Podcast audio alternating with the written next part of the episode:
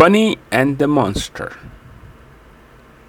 One day, the rabbits went for a ride. Stop!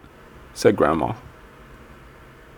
Dad said, You can go for a hop, little rabbits, but do not go far.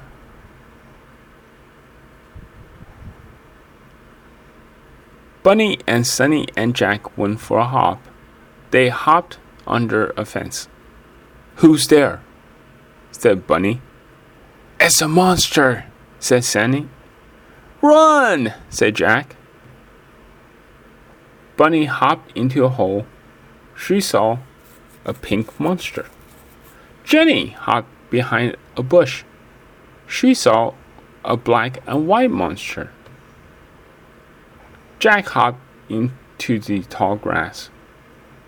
He saw a long monster with lots of hair. Bunny, Sunny, and Jack hopped back to the car. At home, they made pictures of the monster. It looked like this, said Bunny. No, said Sunny. It looked like this. No, no, said Jack. It looked like this.